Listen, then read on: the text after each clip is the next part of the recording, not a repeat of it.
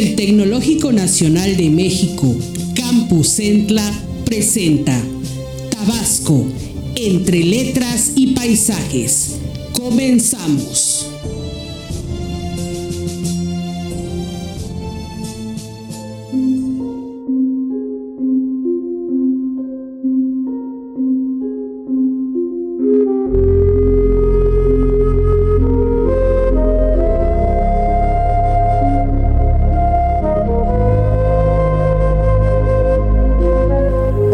Mis queridos amigos y oyentes que siguen este programa? Les saluda con gran cariño, gran afecto su amigo y servidor César Ballester en una emisión más de Tabasco entre letras y paisajes.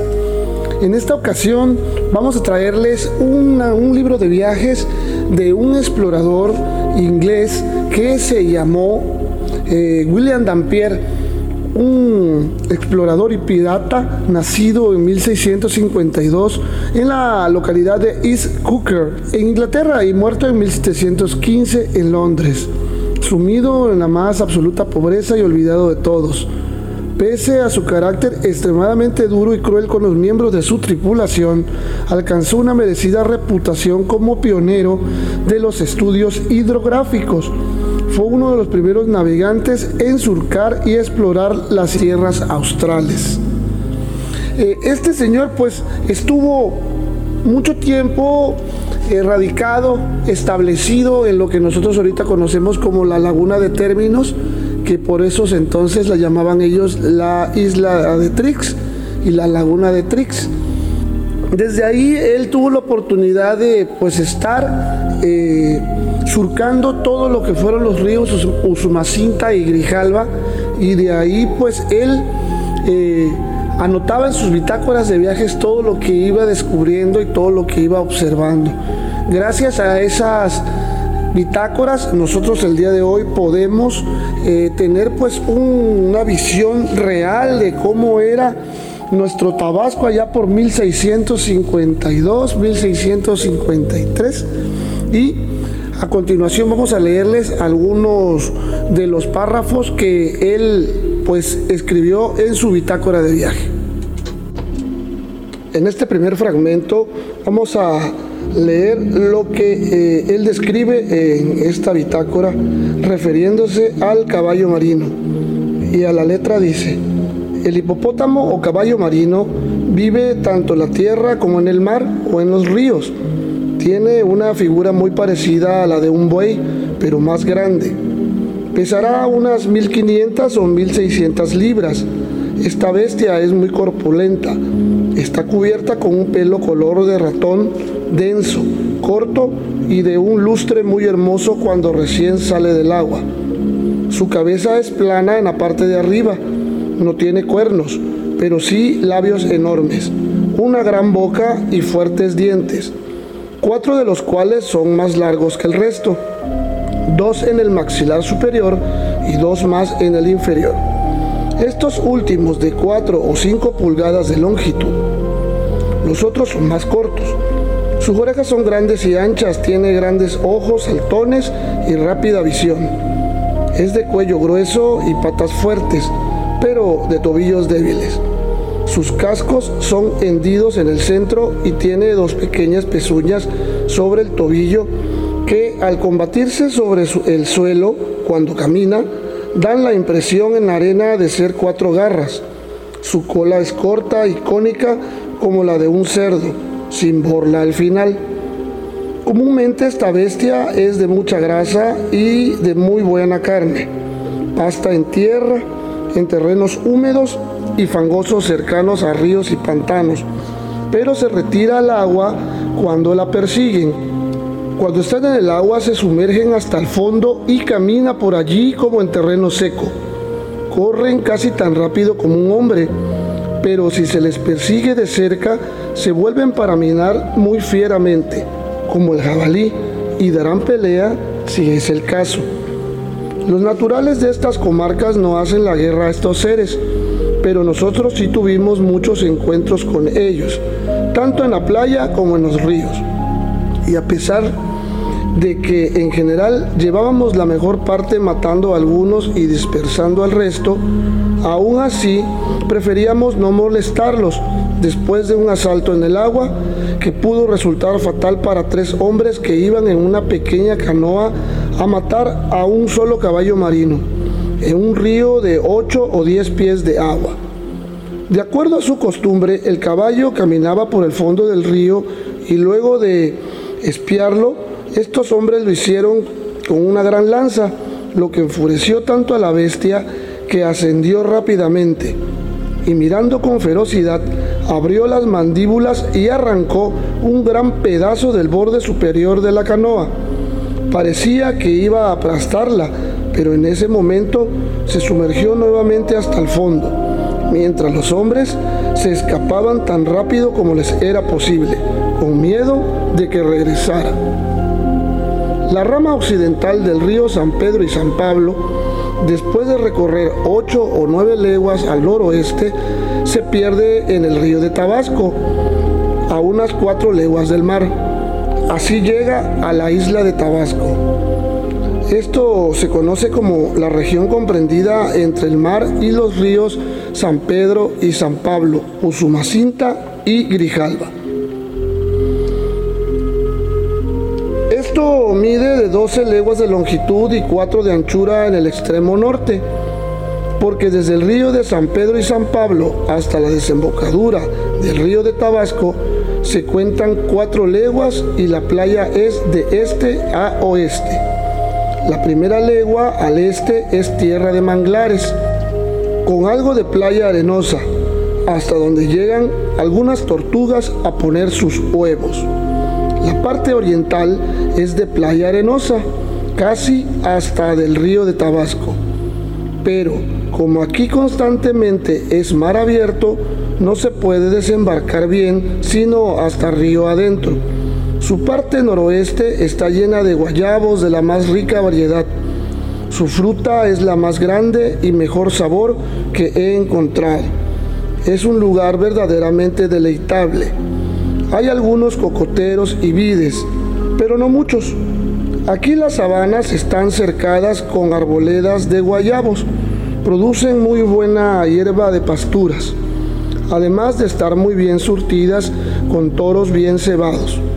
Yo creo que es gracias a que comen guayabas que dichos árboles crecen con tanta espesura, porque esta fruta está repleta de pequeñas semillas que al engullirlas enteras el ganado, son evacuadas enteras de nuevo y crecen abundantemente al enraizarse después de su estiércol.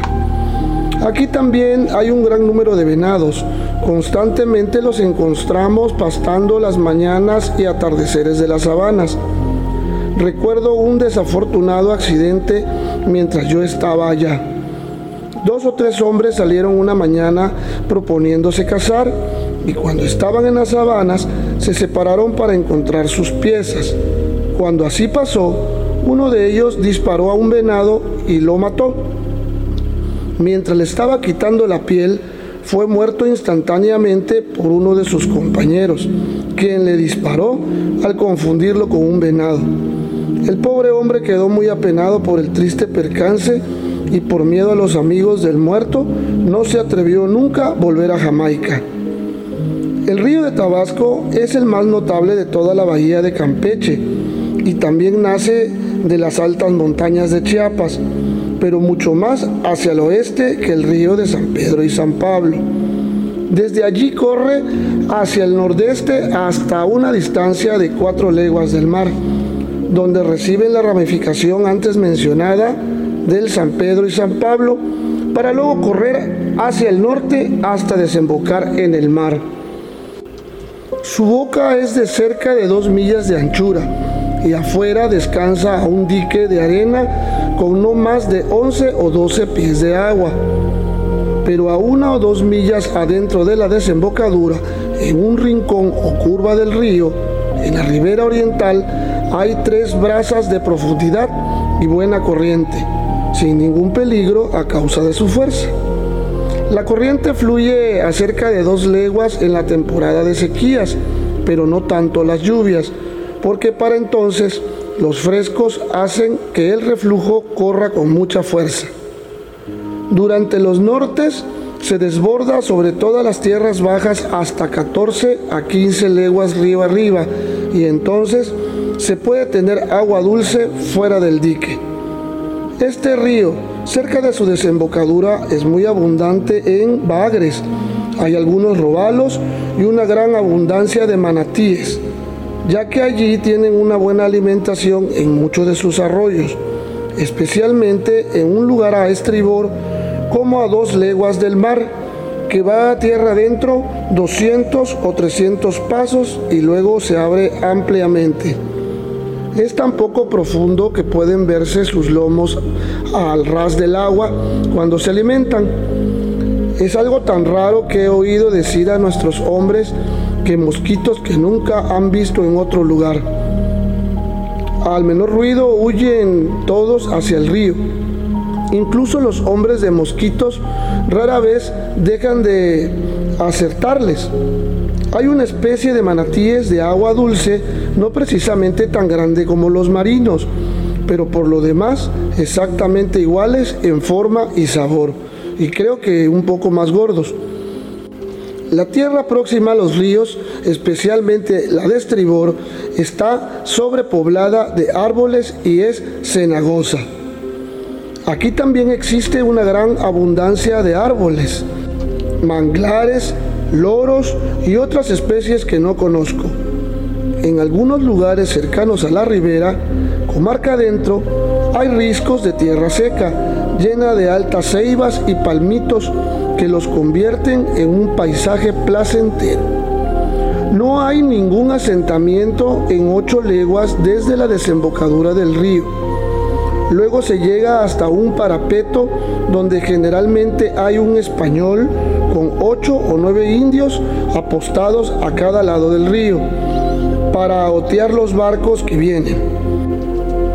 Como hay diversos arroyos que corren desde la sabana, algunos de estos centinelas están situados en la selva para poder ver las sabanas por miedo a ser sorprendidos por la espalda aunque con todas sus precauciones fueron sorprendidos por el capitán Neville, comandante de un pequeño bergantín en una segunda expedición que hizo para tomar el pueblo llamado Villa de Moza. Su primer atentado falló al ser descubierto, pero en la segunda ocasión se introdujo en una cañada una legua más abajo que los centinelas, arrastrando desde ahí sus canoas sobre algunos árboles caídos que habían sido atravesados con el propósito de obstaculizar su avance. Les cayó en la noche por la espalda en los diversos puestos. Así pues, al no ser avisado el pueblo por disparos, fue tomado sin ninguna resistencia. Villa de Moza es un pequeño pueblo que se levanta a estribor del río, cuatro leguas más allá del parapeto. Está habitado principalmente por indios y por algunos españoles. Hay una iglesia en el centro y en el extremo oeste hay un fuerte que domina todo el río. Hasta allí llegan los barcos para traer bienes, especialmente géneros europeos, como velarte, sarga, perpetuanas, cariceas, medias de hilo, sombreros, mezclillas blancas y azules, muselinas, platillos, metal inglés, holandillas, trabajos de herrería, etc. Llegan aquí en noviembre o diciembre y se quedan hasta junio o julio debiendo sus productos y luego cargan principalmente cacao y algunos productos del bosque. Todos los mercaderes y los traficantes en pequeño de las ciudades de la comarca vienen aquí por Navidad para traficar lo que hace que esta ciudad sea la más importante de todas esas partes, exceptuando Campeche. Sin embargo, pocos ricos viven aquí. Los barcos que llegan hasta aquí algunas veces cargan cuero y cebo si no logran llevar cacao.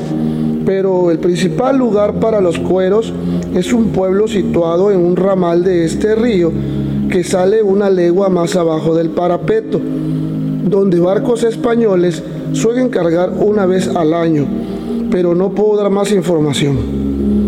Cuatro leguas después de Villa de Hermosa, río arriba, se levanta Estapo, parcialmente habitado por españoles, pero más por indios, como es generalmente en todas las ciudades del país.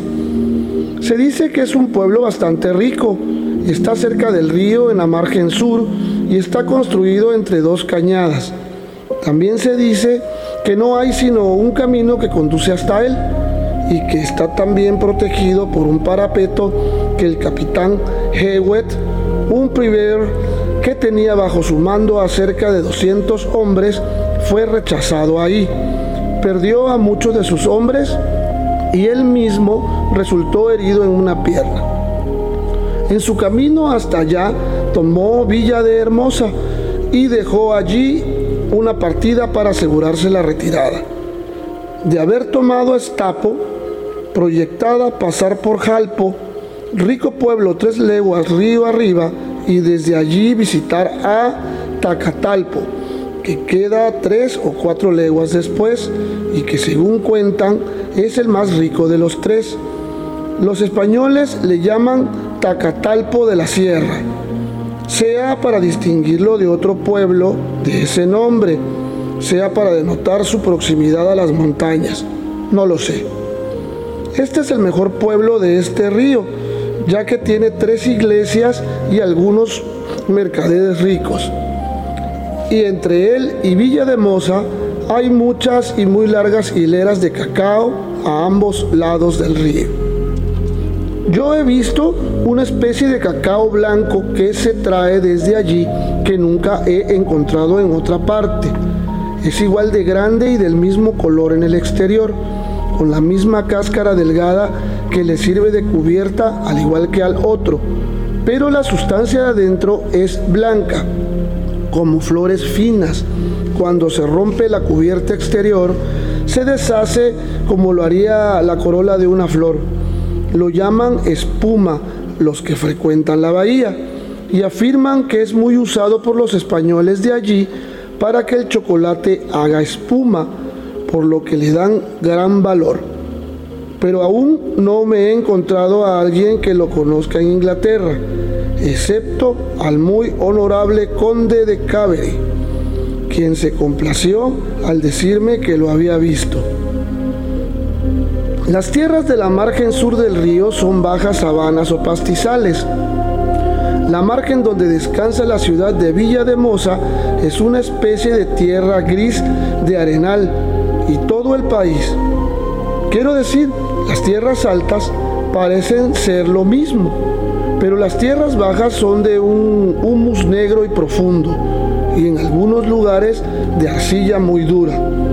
No se puede encontrar una sola piedra en toda la comarca.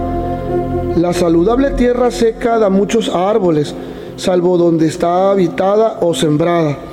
Se halla densamente ocupada por poblados de indios, en todos los cuales hay un padre o dos, y un cacique o gobernador para mantener la paz.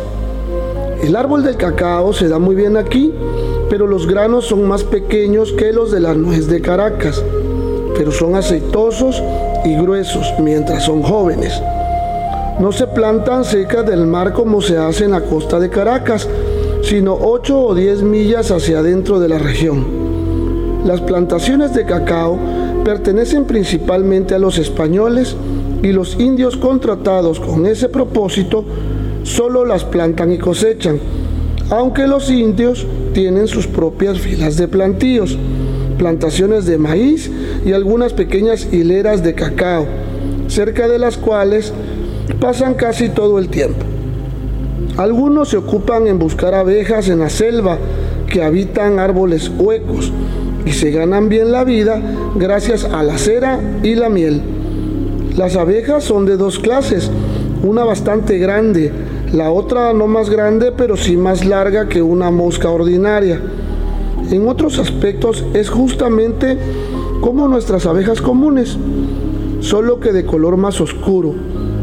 Sus aguijones no bastan para penetrar la piel de un hombre, pero si se les molesta, vuelan furiosamente hacia uno como las abejas grandes y pican, aunque sin llegar a lastimar. Su miel es blanca y clara, la producen en gran cantidad. Los indios las conservan domesticadas y cortan troncos huecos para que dentro construyan sus panales. Colocan un extremo del madero sobre una plataforma, dejando un hoyo para que las abejas entren por allí y cubren el extremo superior con una tabla que lo obstruye por completo. Los indios vigorosos y jóvenes se alquilan a los españoles, trabajan por sueldos muy bajos y comúnmente les pagan en bienes que los españoles no quieren. Me han dicho que se les obliga a trabajar un día de la semana gratis para sus amos pero si este privilegio les corresponde solamente a los padres o también a los seglares, es cosa que desconozco. Los indios que habitan en estas aldeas viven como señores en comparación con los que están cerca de cualquier ciudad, como Campeche o Mérida. Porque allí incluso la clase de gente más pobre y ruin, que no podría contratar a una sola de estas personas, las obligan mediante la violencia a hacer sus faenas a cambio de nada después de que han trabajado todo el día para sus amos. No solo eso, con frecuencia los sacan del mercado donde negocian o al menos les ordenan ir a sus casas cuando se termine el mercado y no se atreven a negarse. Este país es muy feraz, produce una gran abundancia de cosechas de maíz, su principal sustento Después de hervir el maíz, lo machacan sobre una piedra de amolar, igual que de donde se muele el chocolate.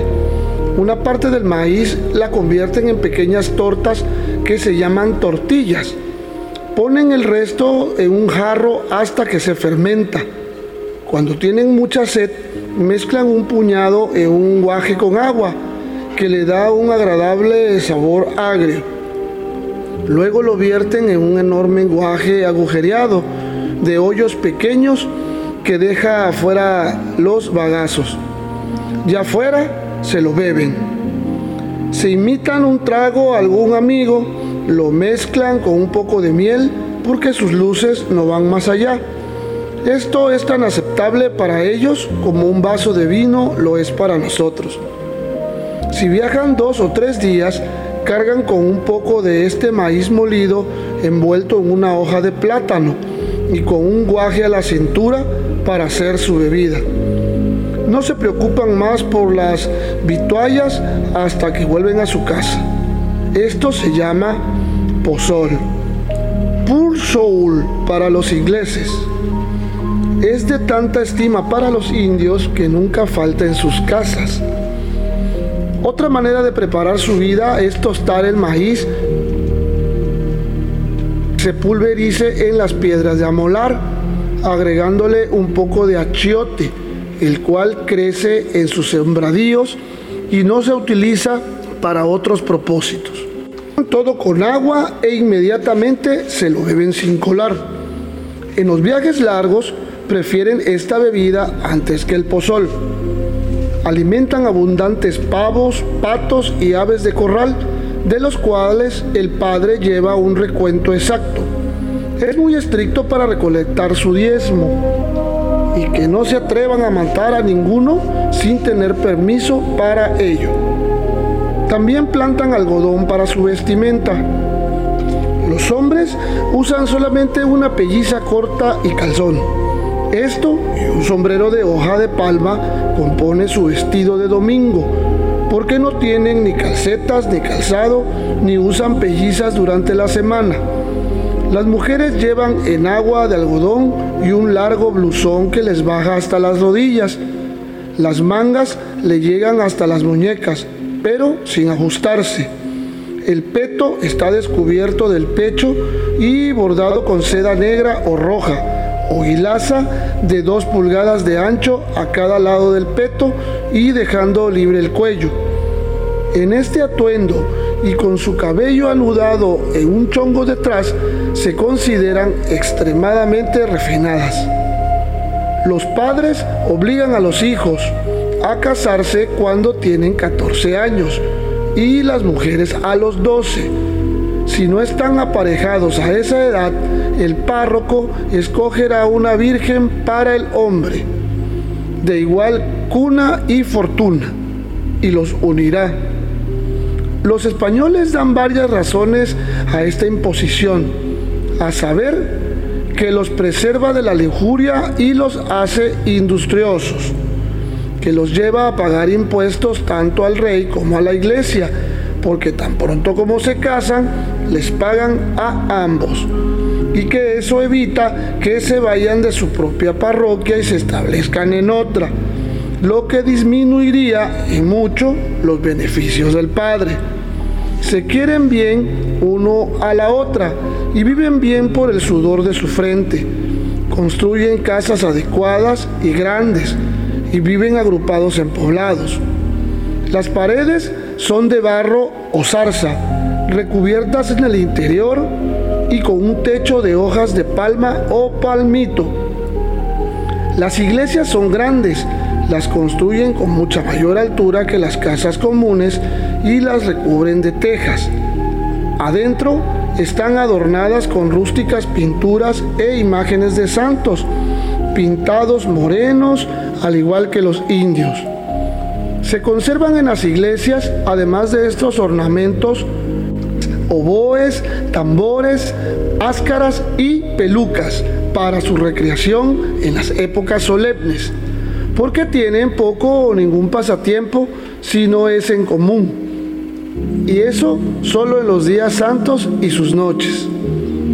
Los padres que ofician aquí tienen que aprender la lengua indígena antes de que puedan recibir ningún beneficio.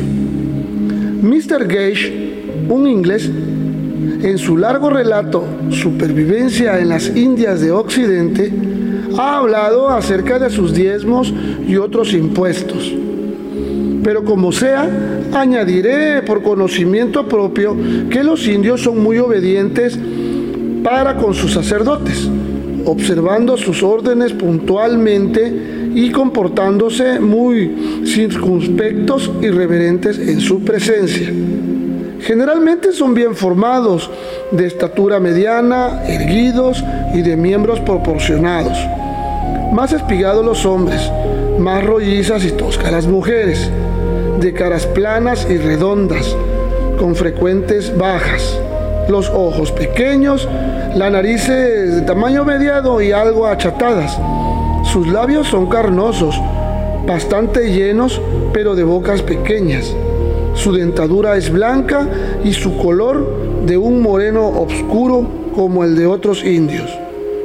Duermen en hamacas hechas de cordones delgados como redes las que se amarran a un poste de cada punta. Su ajuar es muy escaso, a saber, cazuelas de barro para hervir su maíz y abundantes guajes. Son gentes muy inofensivas, amables ante cualquier extranjero, incluso con los españoles. Están tan sometidos que tanto que los mismos negros los dominan y los españoles toleran que lo hagan. Esto los hace muy melancólicos y pensativos. De cualquier forma, son muy tranquilos y parecen estar contentos con su estado, con solo que puedan subsistir. Pero algunas veces, cuando se les exige más allá de su capacidad, pueblos completos emigran, hombres, mujeres y niños juntos. Esto es una crónica sacada del libro de viajes de este pirata, que pues ya ven, eh, en esta vida no todos ni es tan malo ni es tan bueno, ¿no? A los piratas los tenemos como feroces y pues sí eran muy saqueadores, eran este, muy bandidos, pero pues también tenían esta parte positiva de escribir eh, pues todas sus vivencias, todo lo que ellos iban observando, lo vertían en ese tiempo en lo que conocemos como libros de viajes o bitácoras de viajes. Y pues es esto un legado que nos deja el señor William Dampier, uno de los piratas más terribles de Inglaterra, que vivió por algún tiempo en estas tierras y que dedicó un momento a describir la situación de nuestro queridísimo Tabasco por ese entonces. Esperamos que les haya gustado y nos estaremos oyendo en una próxima emisión. Hasta la próxima que la pasen muy bien.